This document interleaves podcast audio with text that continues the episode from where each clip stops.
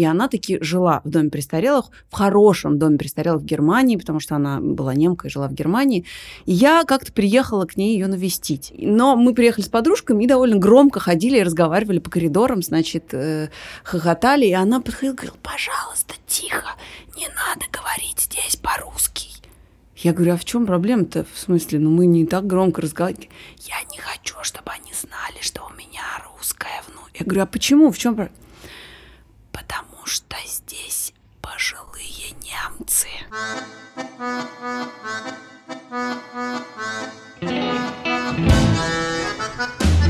Всем привет, это подкаст «Как жить». Меня зовут Лика Кремер. Меня зовут Галина Тимченко, здравствуйте. И я, Катя Крангаус, привет. В нашем подкасте мы отвечаем на ваши вопросы о том, как вам жить дальше, как поступать в разных ситуациях. Вопросы ваши вы можете присылать на адрес подкаст собакамедуза.io. Если вы послушали наш подкаст и узнали себя в ком-то из героев, или если мы уже отвечали на какой-нибудь ваш вопрос и в вашей жизни что-то произошло, ваша жизнь изменилась, то тоже пишите нам. Мы ждем вашей истории. Лучше всего, если это будут аудиофайлы. Мы хотим вас слышать. А можно я э, нарушу стройный порядок ведения нашего подкаста? Скажу, что в последнее время мы стали получать письма, в которых наши слушатели требуют немедленного ответа на все свои жизненные вопросы. Дорогие, к сожалению, мы бы и рады ответить на все, но в нашем подкасте и время ограничено, и выходим мы раз в неделю. Поэтому не обижайтесь, мы не всегда отвечаем на все.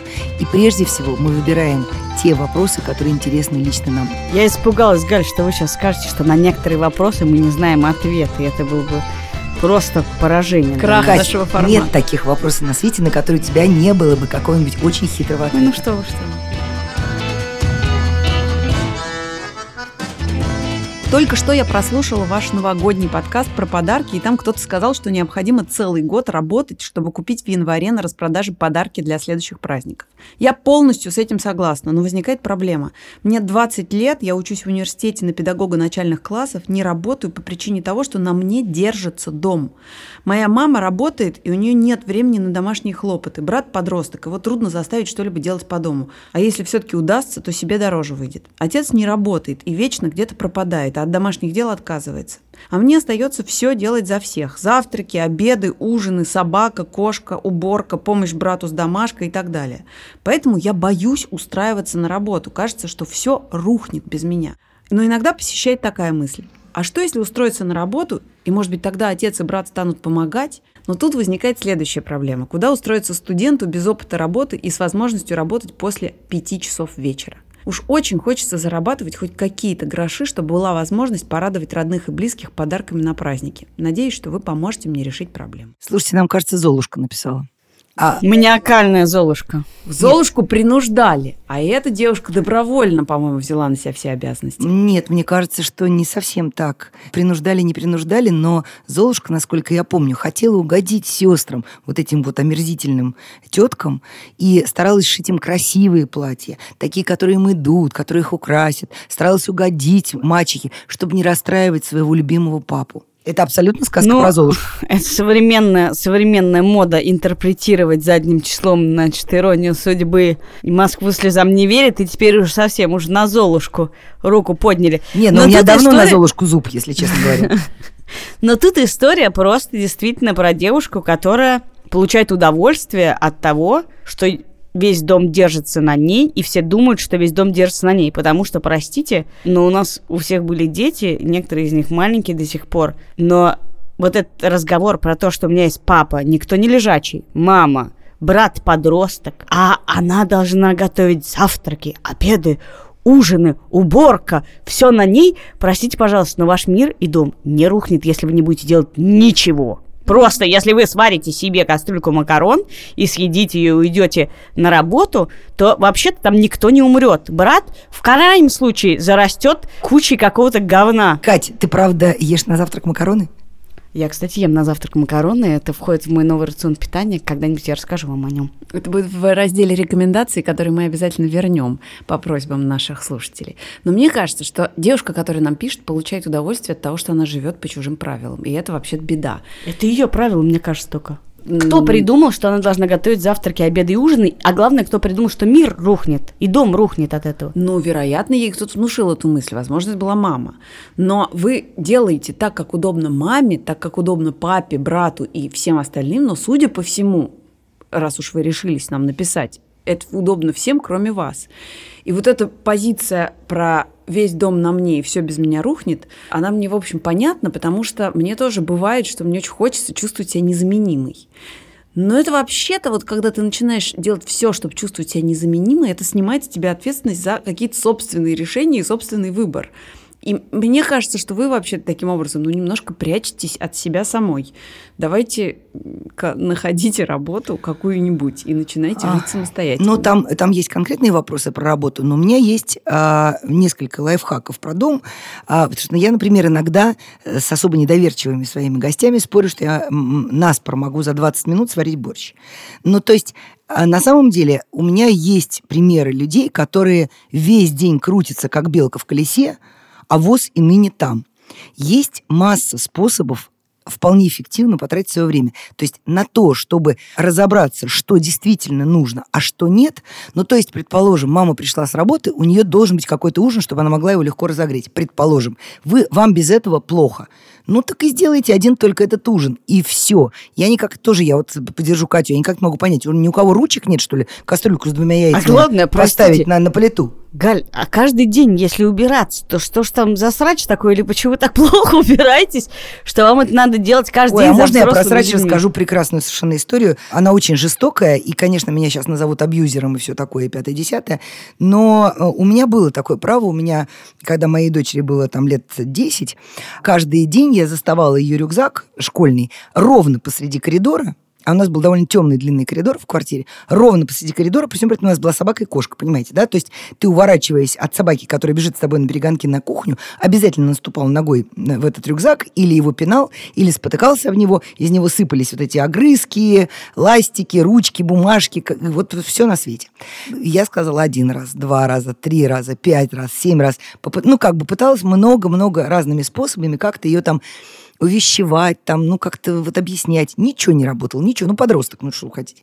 И в какой-то момент я, э, споткнувшись очередной раз и довольно сильно ударившись об этот рюкзак, ну, в смысле, я ударилась не об рюкзак, а в а косяк э, двери, я взяла аккуратно этот рюкзак, вошла к ней в комнату. Она немножко замерла, увидев меня. А рюкзак был раскрыт полностью, понимаете, да? Вот все отделения были молнией раскрыты. И я так сказала, на кого Бог пошлет? Подкинула об потолок этот рюкзак. И все эти огрызки, а, ошметки, промокашки, тетрадки высыпались непосредственно ей на голову. Вы абьюзер. Да, я абьюзер. После этого рюкзака ни разу не было на моем пути. Это я только к разговору о брате-подростке.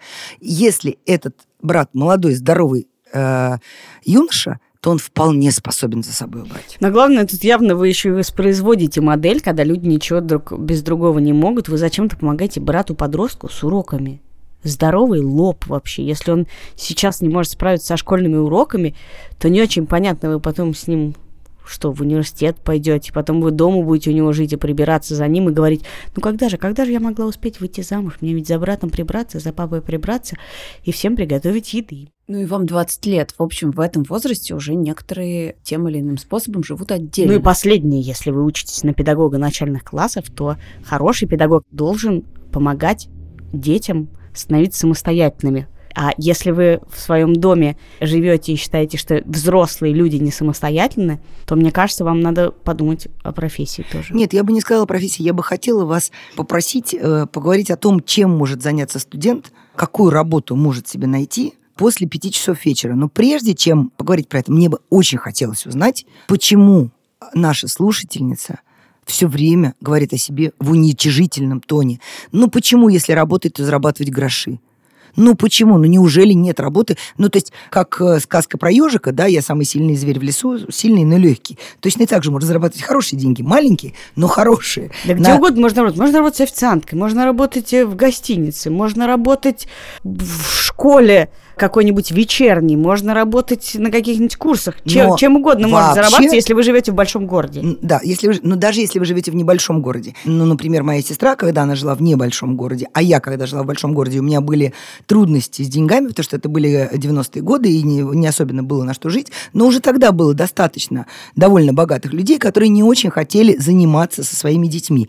И я работала репетитором для маленьких детей, ну, в смысле, от первого до пятого класса. Я делала как раз вместе с ними уроки или подтягивала их по каким-то предметам. Это довольно хорошо оплачиваемая работа. Не с братом бесплатно, да. а с чужими детьми за деньги. Кроме того, Абсолютно. сейчас очень много всякой удаленной работы. Даже если вы живете в маленьком городе, если у вас есть интернет, я думаю, он у вас все-таки есть. Да, есть прислали куча нам сервисов, куда можно положить свое резюме, что вы готовы заниматься Да. с детьми, математикой или чем вы действительно помогаете брату.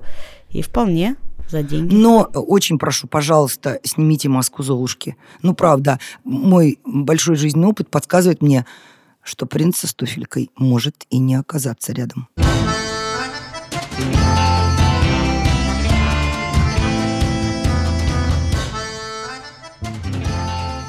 Здравствуйте, Галина, Лика и Катя. Моя мама, ей 59, живет с моей бабушкой, ей 85. Ни у мамы, ни у бабушки нет мужчин. Дедушка умер еще до моего рождения, а папа развелся с нами 14 лет назад. У него другая жена, и он живет в другом городе. Я тоже уехала жить за несколько тысяч километров. У мамы и бабушки сложные отношения. Они были всегда, но сейчас обострились. Я иногда приезжаю к ним в гости и вижу, какая тут токсичная среда. Бабушка уже плохо ходит и много требует внимания. Я вижу, что маму это разрушает. Я ненавижу мысли о том, что мы должны своим родственникам. Я верю, что мы что-то делаем только если сами этого хотим. Так искренне и правильно. А насильно и бесплатно ничего хорошего не выходит. Но в нашем обществе ты должен ухаживать за старыми родственниками, даже если они недееспособны или выжили из ума. И получается, что ты страдаешь и ждешь, когда они умрут, а помочь им не можешь. У моей мамы непростая жизнь без бабушки. Невозможно предложить ей просто окружить бабушку любовью, заботой и вниманием. А собой когда заниматься? И куда деть старые и новые обиды? Это кошмар. Было бы здорово отправить бабушку в дом престарелых, где она будет под присмотром опытных людей и со своими сверстниками. Но эти заведения, с одной стороны, ужасно, а с другой стороны, мама на это не пойдет из-за общественного мнения. А хороших, как за границей, я тут не знаю. Поговорите, пожалуйста, на эту тему. Вот интересно, мне кажется, продолжение предыдущего вопроса, потому что действительно в современном мире считается, что дети не должны заботиться о родителях, когда они старенькие умирают, и, значит, есть куча способов делегировать эту заботу другим, и такого обязательства уже нет. Но, мне кажется, я не знаю, как в этой ситуации, но, по крайней мере, иного тут не сказано, совершенно неправильно навязывать эту новую модель людям, которые вообще-то выросли в старой модели и другой не хотят. Из этого письма не ясно, мама говорит прямым текстом, что хотелось бы бабушку куда-нибудь сдать или нет. Потому что, возможно, мама сама в этой модели тоже зависимая единица. Если она сдаст бабушку в дом престарелых, даже если представить себе, она потом всю жизнь себе этого не сможет простить, потому что в ее представлении об этих отношениях она должна заботиться. Ну, безусловно, тут есть, и наша слушательница пишет про зависимость от общественного мнения, но эта зависимость от общественного мнения, она вообще иногда приводит в чудовищные тупики. У меня была такая история с довольно близким мне человеком, у которого тяжело заболела мама. И он не знал, как облегчить ее страдания, он ухаживал за ней так, как мог, он там приводил каких-то врачей, но на предложение связаться с хосписом и как-то обсудить вообще вариант, чтобы отдать маму в хоспис, он реагировал чудовищно болезненно.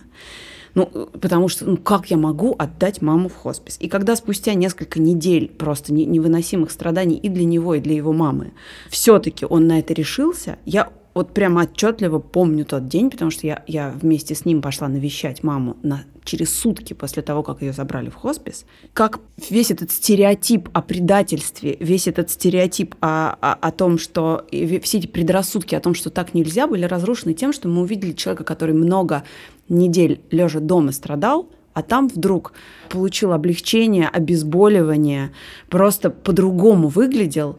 И все эти предрассудки просто в, миг рухнули перед лицом реальности, которая, которая говорила совершенно о том, что это, мы поступили правильно. Понимаешь, вот я понимаю все про хоспис, но я не понимаю про дом престарелых. Во-первых, у меня есть старая такая незажившая травма. Мой отец точно так же отдал в дом престарелых, сдал, как это у нас называется, свою родную тетку, которая сначала воспитала его, а потом воспитала меня.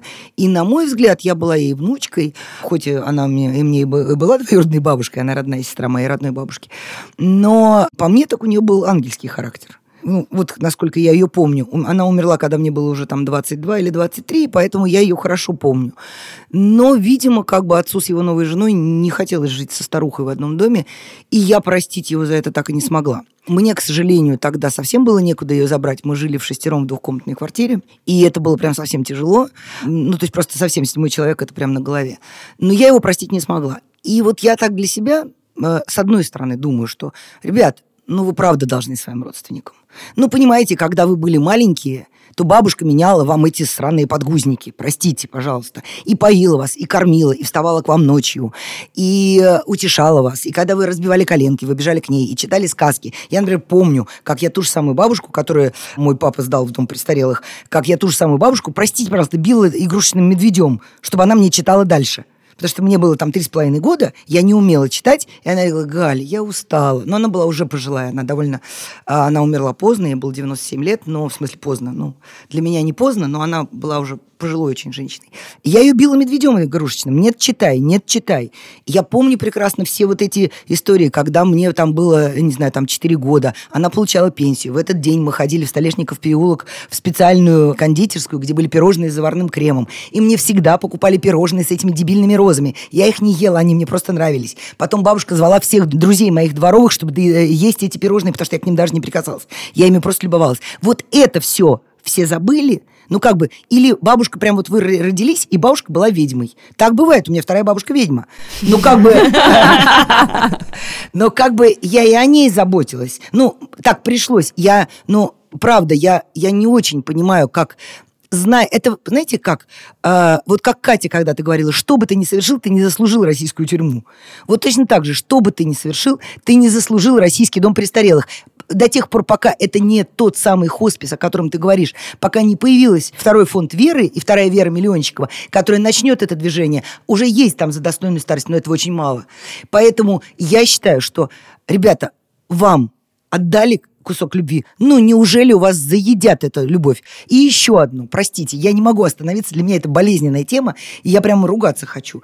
И видите ли, еще одна важная вещь, которую я хочу сказать. Мама дала себя вовлечь вот в эти токсичные отношения она не решает проблему отношений, она решает проблему. Если появилась проблема, э, то есть вы пытаетесь решить, если появилась проблема, давайте эту проблему уберем. Нет человека, нет проблемы. А на самом деле проблема-то в том, выстроили ли вы границы, смогла ли мама отстроиться от этого. Но это ее жизненные проблемы. А если вам от этого плохо, то точно так же нужно приучаться решать свои проблемы, вместо того, чтобы их просто убирать. Я хочу две вещи сказать. Во-первых, Галя, появились. Я сейчас расскажу про дома престарелых конкретно. А про токсичные отношения, помимо этого прекрасного термина, я хочу сказать, что они заключаются не в том, что бабушка стала немощная, а мама должна о ней заботиться. Эти отношения, видимо, были таковыми, когда все были еще здоровы и бодры. Весь вопрос, Галь, не в том, чтобы... Не в том, что сдал ты или не сдал, а в том, что хоспис, и на самом деле твоя история про это, это момент, когда ты говоришь, мой близкий человек, моя мама, умирает. И дальше ты уже говоришь, это так, а теперь как бы сделать ее жизнь лучше. В этом смысле а дом, дом престарелых работал в нашем сознании, в моем детстве также было. То же самое. Моя бабушка умирает или моя мама умирает, но пока до этого еще жить и жить, давайте-ка ее сдадим. Ее жизнь закончилась. И вот сейчас мы ее по этому поводу сбагрим. Это называется дожитие. Да, и вот тут интересно, потому что я дважды в своей жизни занималась домами престарелых. Один раз, когда только открывался журнал Esquire, меня отправили в дом престарелых актрис и актеров в Петербурге. И это было невероятное просто место, и наверняка сейчас есть. Огромная красивейшая усадьба, в которой маленькие комнатки, и я в них заходила с фотографом. И в каждой из них меня ждало какое-то театральное представление. Одна женщина сидела накрашенная и вдруг стала рыдать, падать на пол и рассказывать, как в детстве украли цыгане. И продали ее, родители продали. Это какая-то бесконечная была сцена. Другая про то, как она закрутила роман, значит, с мужским крылом и там что-то такое. А потом я занималась московскими домами престарелых, и там действительно есть люди, для которых это боль, у которых не было другого выбора, они были одиноки, дети их бросили или как-то что-то, или их никогда не было детей, они отдают свое жилье и за это получают место в доме престарелых. Есть разные типы людей. Моей ни одной из бабушек не была в доме престарелых. Одна бабушка моя умерла в хосписе, в том самом хосписе. Собственно, был один.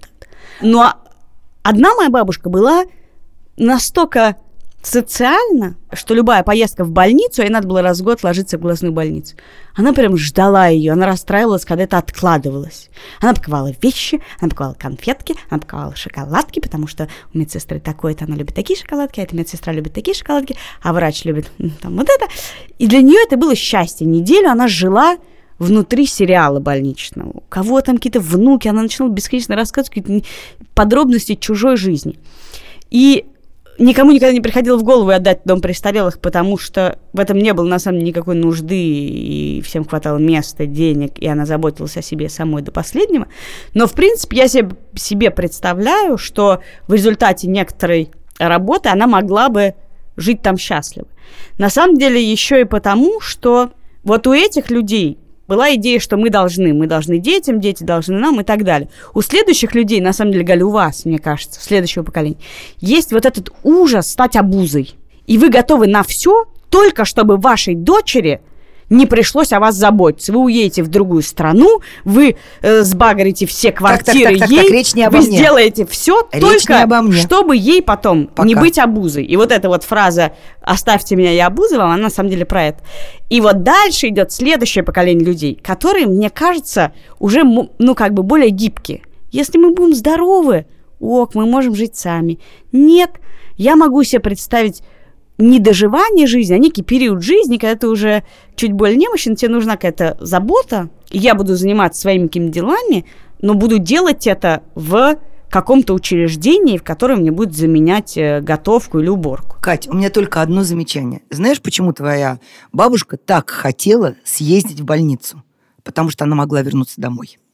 А те люди, которые живут там навсегда, они понимают, что это навсегда. И вот правда, нужно знать, что ты всегда можешь вернуться домой. Но вы знаете, у меня в этом смысле вот про обузу есть тоже история про мою другую бабушку, которая рвалась в этот дом престарелых только чтобы не быть обузой папе. И я даже немного была, ну, не обижена, но как бы я была не согласна с папой в том смысле, что он на это согласился. И она таки жила в доме престарелых, в хорошем доме престарелых в Германии, потому что она была немкой, жила в Германии.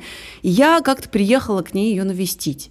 И я пыталась понять, хорошо ей там или не очень, но мы приехали с подружками и довольно громко ходили и разговаривали по коридорам, значит, э, хохотали, и она подходила и говорила, пожалуйста, тихо, не надо говорить здесь по-русски.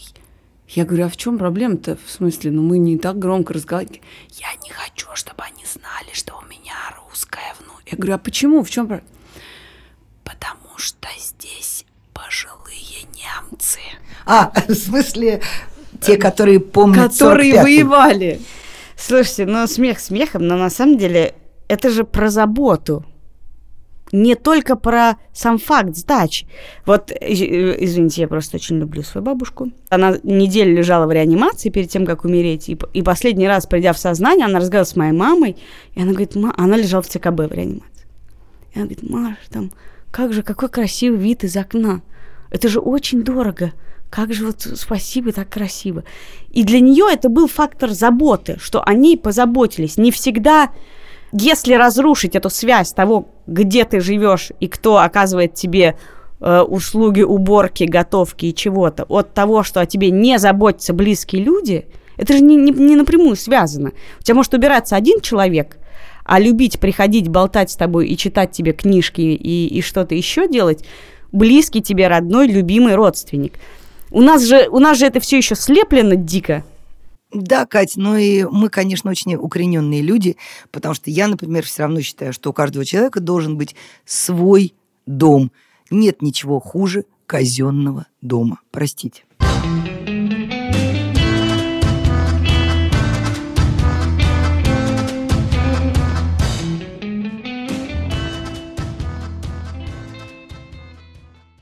Привет, Галя, Лика и Катя. Мне 25 лет, и 7 лет назад со мной произошел случай, который я склонна считать э, сексуальным насилием. А подробности состоят в том, что это не был маньяк из кустов, но это был человек, который знал к тому времени меня всего пару часов, и, воспользовавшись ситуацией, тем, что я была пьяна и спала, он э, лишил меня девственности, несмотря на то, что не получал моего согласия, сделал это совершенно без уважения к моему здоровью, к моему моральному состоянию или другим людям, присутствующим при этом. Но он сделал то, что хотел сделать. Осложняется э, эта история тем, чтобы мы потом с ним, можно сказать, дружили и какой-то период были вместе, и он позже женился на моей близкой бывшей подруге. И, в общем, даже как-то было принято шутить про то, что он такой ловелас, что вот однажды в комнате окажутся девушки, которые поймут, что он спал с каждой из них. После флешмоба Мету я поняла, что эта проблема касается и меня тоже. Это было немного шокирующим увидеть эти воспоминания в таком свете, потому что до этого, наверное, мне казалось, что это некая странная или пикантная подробность моей биографии, не требующая какой-то особой рефлексии, но оказалось, что, в общем, это ненормально. Сейчас вопрос в том, что можно сделать в ситуации, когда ты понимаешь, что ты кем-то когда-то был травмирован, но сейчас ты не уверен в том, какие действия, с каким результатом ты хочешь предпринять. Можно сделать много всего, написать в соцсети с именами, без имен, позвонить этим людям или обратиться к психотерапевту, но я не чувствую, что эта история для меня является какой-то определяющей. Мне кажется, я ее уже пережила. И, к сожалению, мой молодой человек не хочет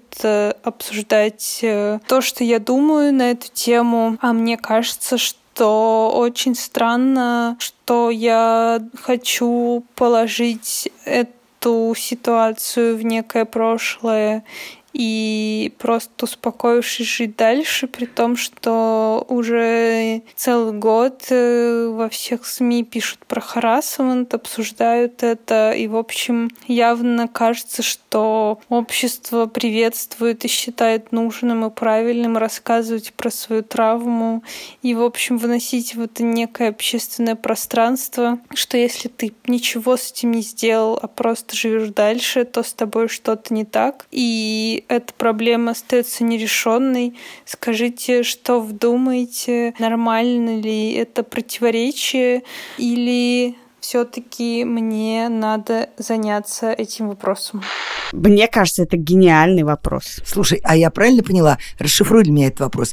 То есть я правильно поняла, что сейчас девушка меня, ну, нас буквально спрашивает. Я жертва стоит... абьюза или нет, она спрашивает. А, нет, стоит нет. ли... В смысле, она считает себя жертвой абьюза. Нет. Стоит ли ей теперь идти до конца и разбираться со своим абьюзером, она спрашивает. Короче говоря, это очень интересный вопрос, потому что, как вы знаете, у меня небольшой, но очень богатый опыт жизни. Любовный. Мой знаменитый небольшой, но очень богатый. но легкий. Да. Короче говоря, недавно мне подруга стала расспрашивать чего-то про мой первый роман, и говорит, ну это же классическая история про харасмент на работе. У меня был роман, я была ниже в, э, в рабочей иерархии, роман закончился, это закрыло мне некоторые рабочие возможности. Тебя буквально... уволили? Нет, меня не уволили, но меня не взяли на работу, потому что этот человек был категорически против, публично сказал, что, значит, со мной нельзя иметь дело что-то. И я поняла, что действительно моя история очень хорошо ложится в рамки довольно большого количества обсуждаемых историй про харасмент, абьюз, использование власти и так далее, так далее. Ну, это такая, я бы сказала, эталонная история для МИТУ. Да. И я могла бы... Давайте э... расскажем, что такое МИТУ все-таки для тех, кто, может быть, еще не знает. Лик. Но мету это движение, э, и с помощью этого тега разные люди а, рассказывают истории о харасменте, который, через которые они прошли в жизни. Да? И о своих насильниках, или о своих преследователях, или о тех людях, которых так или иначе домогались, унижали или пытались э, каким-то образом поставить их в зависимое В том положение. числе вся история с Харви Вайнштейном и со всеми женщинами, в которые... Голливуде. В Голливуде, которые попадали, проходили... И, собственно, на через- это и отвечает тег МИТУ. И со мной Да. тоже эта история произошла. Да. И со мной тоже эта история произошла. И в тот момент, когда он мне все это объясняет, что это ровно такая же история, мне стало ужасно противно. В тот момент, когда она мне стала объяснять, что я являюсь жертвой такого же абьюза, мне стало ужасно неприятно, потому что это делает из какой-то моей любовной истории делает даже неудачной, схему- да? Что такое неудачная? Она закончилась. А неудачный делает ее как раз вопрос воспоминаний. В Вот смысле? что. Ну ты себя А чувствовала мне жертвой? предложили... Нет, вот в том-то и дело. 10 лет назад или 15, когда эта история происходила, для меня она была история про меня. Это со мной она происходила. Когда спустя 15 лет мне говорят, что она происходила надо мной, что я являлась объектом этой истории, а не субъектом, правильно я использую эти слова? Правильно. Правильно, молодец, Катя. то я из, из моей любовной истории делают хрестоматию. И мне кажется, что вот сейчас, и это довольно много начали обсуждать, люди задним числом насаживают рамки, которые к ним не имеют отношения, даже если эта история ровно такая же. Ну, то есть тебя бесит, что тебя пытаются положить на полочку, где ли- уже лежит масса других предметов. И тот же ярлычок приклеить. не только. Меня пытаются заставить почувствовать себя использованной в истории, в которой я себя так не чувствовал. Если кто-то от этого получил как бы те же бенефиты, что и Харви Вайнштейн, это не мое дело. Вопрос в том, была ли я жертвой? Или ты была соучастником... э, Это был мой роман или роман Да. надо мной, как бы. Вот в чем вопрос. И мне кажется, что ответом на это являешься ты сам. Как бы нету, никто не может сказать, «А раз эта история соответствует пяти пунктам, то иди-ка и подавай в суд. Я могу сейчас пойти в суд и тоже нагрести себе бабла, наверное. У меня был удачный роман. А, но возвращаясь к истории нашей слушательницы, мне, честно говоря, хочется задать вопрос. Вы хотите чего сейчас добиться? Вот вы говорите, что у вас есть потребность эту историю вскрыть, о ней поговорить, о ней Нет, рассказать. она ровно про то и говорит. что? Я сейчас вижу, что это был абьюз. И мне кажется, что девушка как раз стоит перед тем же выбором. Решить, что это был, была травма, или, как девушка говорит, для меня эта история не является определяющей. Она не, не, не доставляет ни боли, ни неудобства, ничего. И возможно, что как раз дадите ли вы ход этой рамки, хотите ли вы задним числом эту рамку использовать или нет, это ваш выбор. Но подожди, девушка говорит о том, что ей, а, в общем, неприятно тот, тот факт, что этот человек до сих пор Нет, ей кичится. неприятно осознавать тот факт, что она, как ей теперь объяснили, была жертвой и не понимала этого тогда. Да, но ей неприятно, что этот человек шутит по поводу того, что он может оказаться в одной комнате с несколькими своими подругами и сказать, что он со всеми с этими подругами переспал. Ну, это у нас в компании очень актуальная вещь, и там у нас В смысле, в основном без насилия. В принципе, любой молодой человек, который оказывается в комнате с несколькими девушками, может сказать, что он со всеми ними переспал, даже если нет насилия. Тут надо разделить. Мне видится, но это естественно. Здесь вопрос про стоит ли задним числом решать, что это плохо, и давать ход тоже стандартный, тоже хрестоматийный. Написать в Фейсбуке с именами, с тегами и так далее. и Понимаете, так мне далее. кажется, что люди, которые начинают мыслить вот такими категориями, они очень сильно себя ограничивают. Помните, я говорила про лекции Сапольски и про э, набор цифр, который оказался станцией метро. Да? Вот люди, которые начинают свою жизнь мерить только такими очень понятными категориями, они не видят, то есть они лишают себя возможности увидеть весь спектр или быть уникальными. Я не говорю сейчас о случаях прям вот конкретном насилия, когда человек пережил это действительно как травму. Но мне кажется, что в этом какой-то популизм, и простите меня за это слово, попсятина.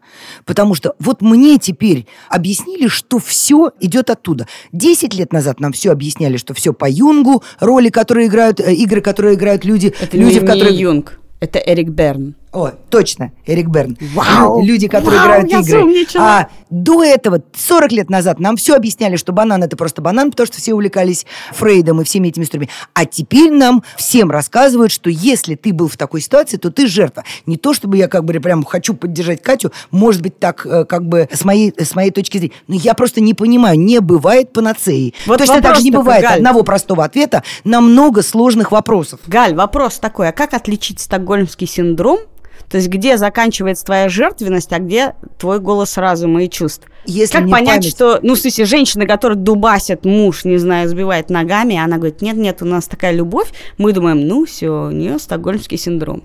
Да, но эта женщина никогда не, не отойдет, скажет, это было 10 лет назад, я это пережила, а теперь я думаю, что я тогда вела себя неправильно, а раз я тогда себя вела неправильно, то пусть он ответит. Подождите, вот тут очень важно. Тут мотивация а, в чем? Я это рассказываю всему миру или иду писать заявление в милицию спустя какое-то время, или прихожу к этому человеку, предъявляю ему претензии, чтобы что? То есть, видимо, ответ простой. У тебя сейчас болит или у тебя сейчас не болит? Подожди, но если у тебя сейчас не болит, ты тоже можешь это сделать. И я даже уважаю такой подход вполне прагматично. Ты можешь это сделать для того, чтобы то, что человек сделал с тобой, он не повторил ни с кем и никогда больше. Ты хочешь остановить А ты, тебе не кажется, что таким образом ты берешь на себя роль правосудия или роль а, богини мщения? Ну, вообще, честно говоря, если участник. тебе так хочется этого сейчас, то значит, тебе до сих пор болит. Потому что Ну, если тебе не да. болит, тебе более-менее плевать. Нет, Кто с подожди, кем у тебя что может не сделает. болеть, у тебя может быть А, вполне то то, что я справедливости рациональный зудит. подход. Ты хочешь, чтобы, да, чтобы человек, который совершил преступление, был наказан.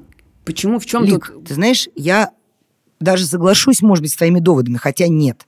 Ну вот смотрите, значит, я, давайте я смоделирую в отношении себя. Вот ко мне пытался там в юности приставать один сильно старше меня мужчина. Я была девушка резкая и довольно жестко ему отказала. Но, предположим, я бы не отказала или попала бы в такую ситуацию, когда не смогла бы отказать, потому что он был знаменитый, вот это вот все. Значит, проходит 20 лет. И вот я сейчас оглядываюсь, и я понимаю, что я другой человек. Он сейчас глубокий старик. Я прожила уже эти 20 лет, и я ничего про него не знала, что он там делает. Может быть, он, я не знаю, ушел в монахи. Может быть, он уже умер за это время. Но вдруг в какой-то момент, 20 лет спустя, во мне зажигается пепел класса, стучит в мое сердце. Хочу справедливости, требую справедливости. У меня к самой себе вопрос, не к моей слушательнице. А 20 лет я что, на печке спала? Почему я сразу не потребовала этой Ну, справедливости? это же, я- Галь, ну это же классическое, почему так долго молчали? У нас даже на «Медузе» были стыдные меня вопросы про насилие. Именно, именно поэтому я задаю эти вопросы себе, а не нашей слушателям. Я готова к каминг-ауту. Значит, смотрите, когда мне было 13 лет, я снималась в кино. Вместе со мной на съемочной площадке и в гостинице, соответственно, потому что это была командировка, жил известный актер. Как-то раз он зашел ко мне в номер, повалил меня на кровать и попытался со мной что-то сделать. Потом там вошел мой друг, в общем, ничего не случилось. Но этот человек попытался сделать что-то со мной 13-летней. Я не очень соображала. Дальше я абсолютно вытеснила этот эпизод и не помнила. Я до сих пор даже его фамилию не могу вспомнить. Вот так. Я каждый раз гуглю, чтобы вспомнить, как зовут человека, который это сделал. Хотя он довольно известный артист. И я эту историю вспомнила ровно в тот момент, когда поднялось движение МИТУ, все стали рассказывать про свои истории абьюза, и я вдруг вспомнила, «А, ба, так у меня же тоже что-то со мной, оказывается, похожее было. Слава богу, ничем плохим не закончилось. Но вообще-то этот человек поступил так себе, прям скажем. Ну, прямо скажем, поступил чудовищно, и я про вытеснение как бы согласна, мне это в голову не приходило. Я принимаю твой аргумент. Надо сказать, кстати, было, что когда я рассказывала про эти движения мету и что-то, и что-то, и что-то, и я пять раз, например, рассказывая это, говорила, в моей жизни не было ничего похожего, пока не вспомнила, как меня в 13 лет несколько раз подвозил какой-то взрослый мужчина на машине и предлагал мне, чтобы я у него вела уроки английского языка, он будет мне платить. И я тоже просто на 15-20 лет забыла эту историю абсолютно. Все, снимаются вопросы. Вы мне все рассказали.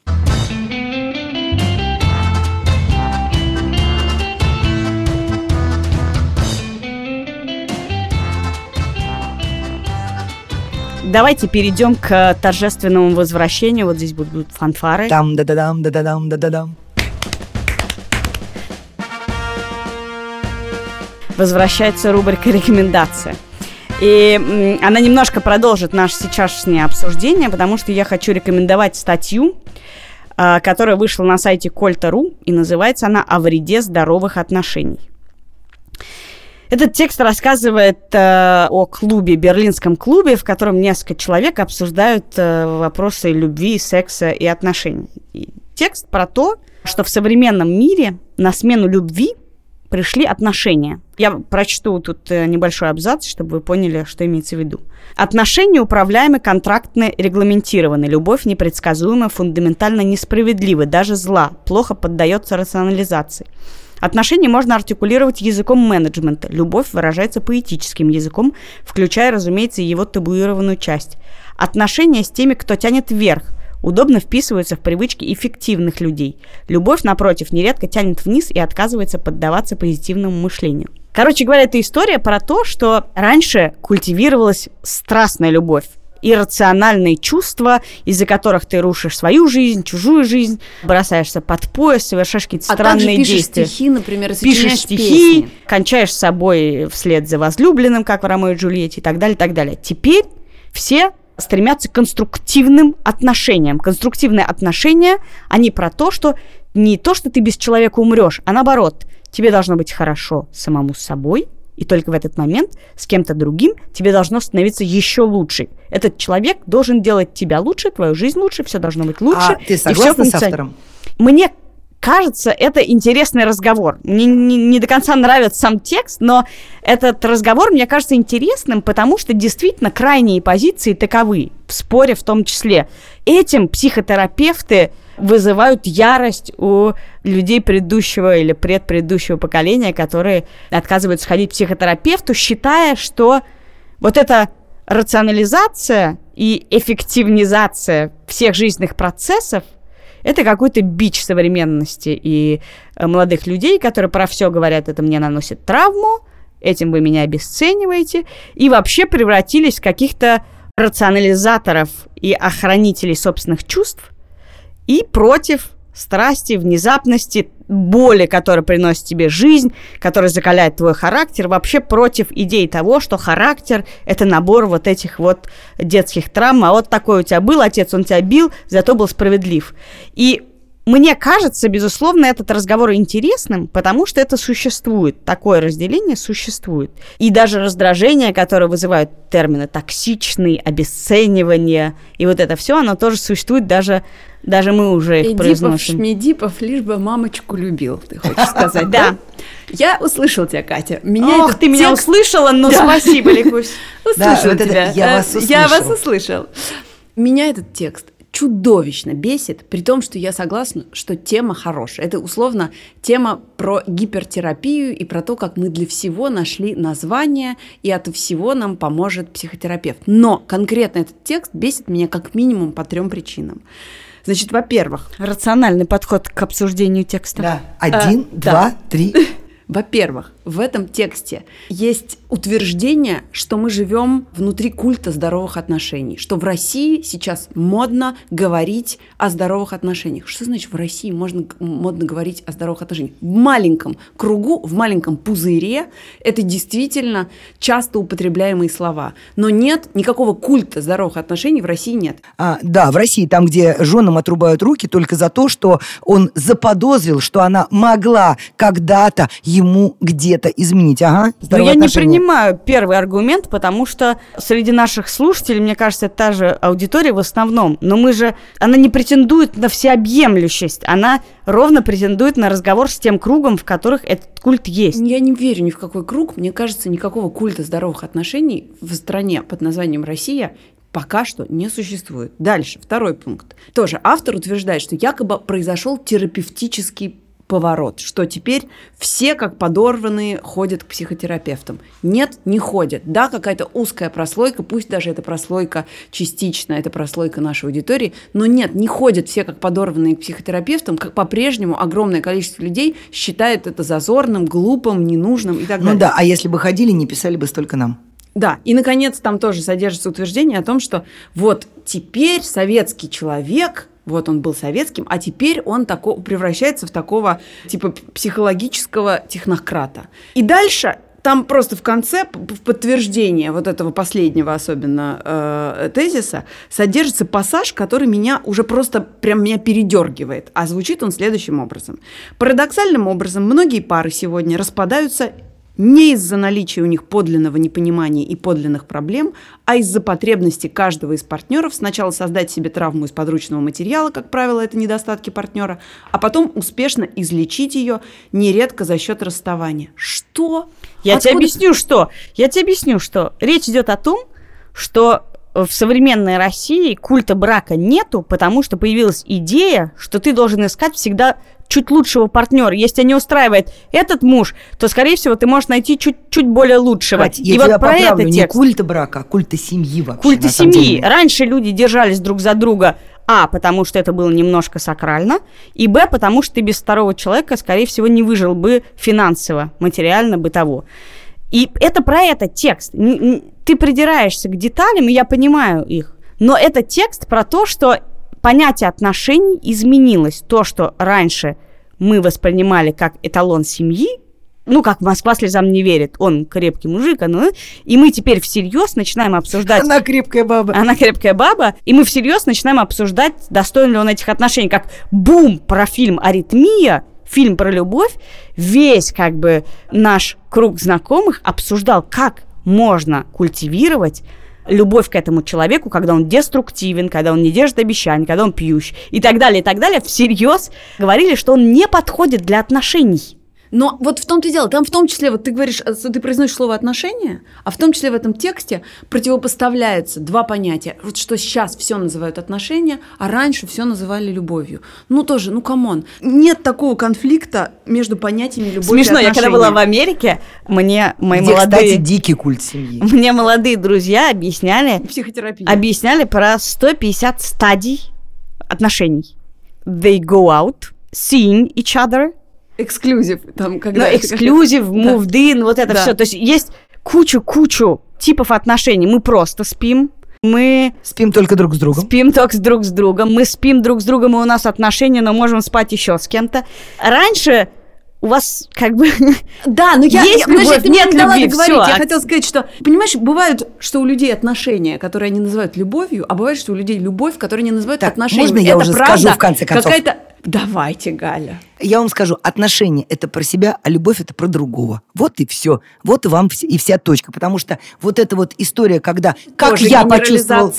Как я почувствовал, как я посмотрел, как, как- каково мне. Ой, мне немножко некомфортно, сменю на другого. Это точно как родственник сменить. Маму смените тогда. Ребята, любовь это когда ты говоришь, я за тебя жизнь могу отдать. Вот это любовь.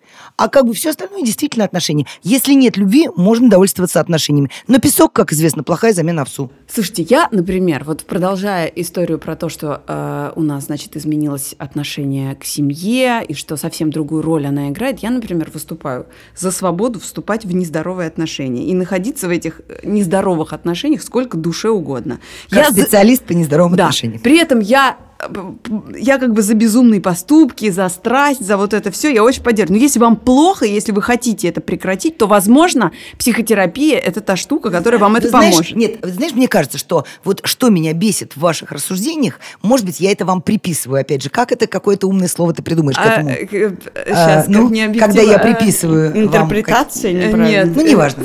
А, так вот, мне все время кажется, что Я только вы... чувствую, что вы обесцениваете нас Абсолютно. постоянно. Я вас абсолютно обесцениваю. А, хорошо, что я еще не абьюзер. А, не нам Это же проекция. Это проекция. Так Галя, вот. это проекция. Это у Так вас вот. проблема, а вы на Да, нас ее вот, проецируете. именно. Вот сейчас я занимаюсь проецированием. Так вот, мне все время кажется, что во всех этих рассуждениях и в этой статье, и в том, как говорит об этом Катя, такое впечатление, что любовь – это что-то такое, что было раньше, и это низшая ступень развития, а вот отношения – это высшая ступень развития. Да, То есть мы, так, наконец, конечно. от таких вот чувств э, необузданных перешли к цивилизованному, светлому будущему. Ребята, я вздернуться хочу в таком будущем. Я правда хочу, чтобы, что в жизни бывает и то, и другое. Вот с коллегами у меня отношения, а с мужчиной у меня любовь. Да нет, бывает и с мужчиной отношения, а бывает и с мужчиной любовь. А бывает и с коллегами любовь. Это из, нашего я не предыдущего знаю. обсуждения.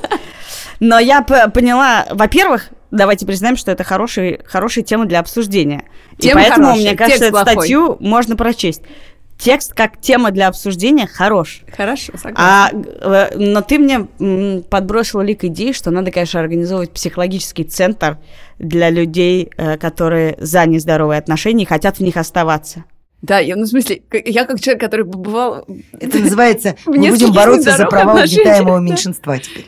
Я считаю, что это, ну, правда, у человека должна быть свобода. Хочет нездоровый, пожалуйста, дуй в нездоровый. Хочешь здоровый, ну, сделай что-то Ну, для давайте, этого, да. э, давайте в рамках нездоровых отношений перейдем к последнему вопросу. Давайте.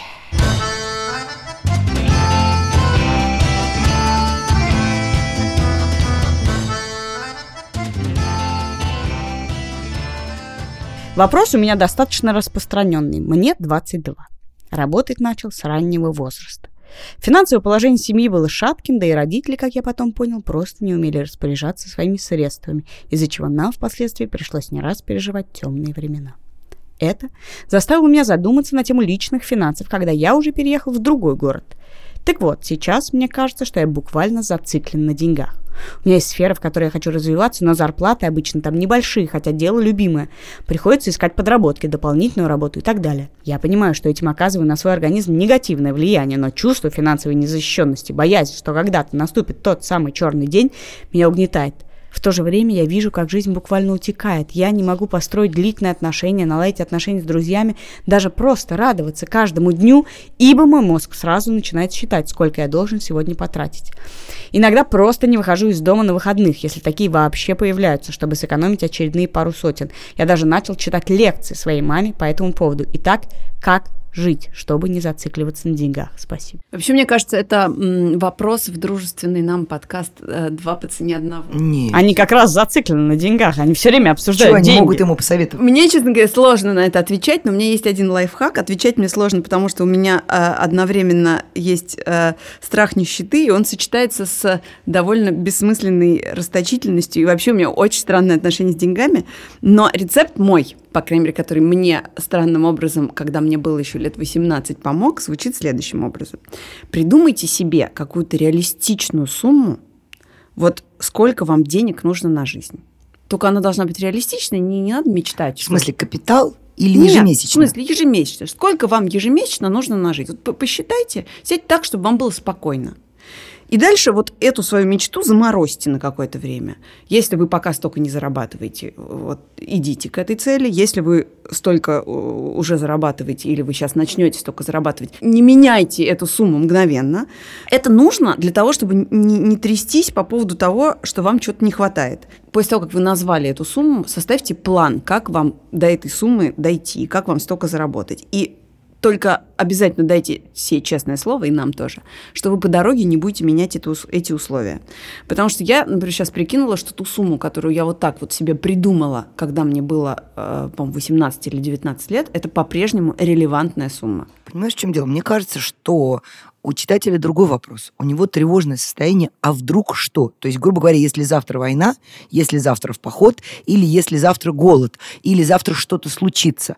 Вот эта история меня больше волнует, потому что на свою жизнь, на какую бы то ни было, он зарабатывает. У меня есть своя история отношений с деньгами. Э, эм, Когда я стала начальником, и я стала зарабатывать довольно много а, денег, и Моя дочь уже поступила в институт, и мне не нужно было тратить гигантские суммы вот на все эти репетиторов и всего остального.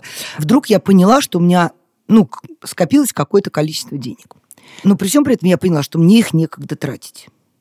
Ну, то есть я работала по 15-16 часов в сутки, я заезжала в ночной супермаркет, что-то там брала, точно так же в выходной, в промежутках между текстами, между переговорами, между тем всем, я заскакивала и покупала первую попавшуюся шмотку, потому что что-то уже износилось, и я в какой-то момент я остановилась а жить-то я когда буду? А че все, как бы, я все работаю и деньги, а жить-то я когда буду? В этот момент я успокоилась. А потом у меня появился один приятель, который научил меня фокусу внутреннему, который мне помогает. Но он еще более утопический, чем у тебя. Я даже боюсь им делиться, потому что я в какой-то момент разрешила себе тратить деньги, ну, уже как бы, ну, понятно, я поняла вот в этот момент, что у меня достаточно средств, чтобы себя обеспечить. Я начала тратить деньги, но старые привычки, что ты на себя тратишь меньше, да, что тебе нужно вот отложить на квартиру, на уроки, на то, на все, а они давали себя знать. И он мне сказал, ты представь себе, что ты таким образом инвестируешь в будущее. То есть, когда ты даешь чаевые чуть больше, например, случайно, или у тебя нет более мелкой, мелких денег, чтобы оставить чаевые официанту, ты придумай себе, что ты инвестируешь в свое будущее, что когда-нибудь тебе это вернется. Потому что деньги – это энергия. И я понимаю, что это ну, как бы не имеет ничего общего с реальностью, но мне это очень помогает. Я бы сказала, что у меня здоровые отношения с деньгами, если бы меня так не бесили любые другие отношения, чем, чем как у меня. Потому что меня ужасно бесят человеческие проблемы с деньгами. У меня есть тоже философский ответ на это. Всегда и был всегда. А, связано с тем, что, я не знаю, замечали ли вы, но есть люди, которые, например, всегда считают, что у них мало денег. Сколько да, бы они не зарабатывали. Я всегда говорю, что есть люди, которые как будто рождаются с ощущением бедности, а есть люди, которые рождаются, что они доста- обеспечены. Вот я живу с ощущением, что у меня все ок.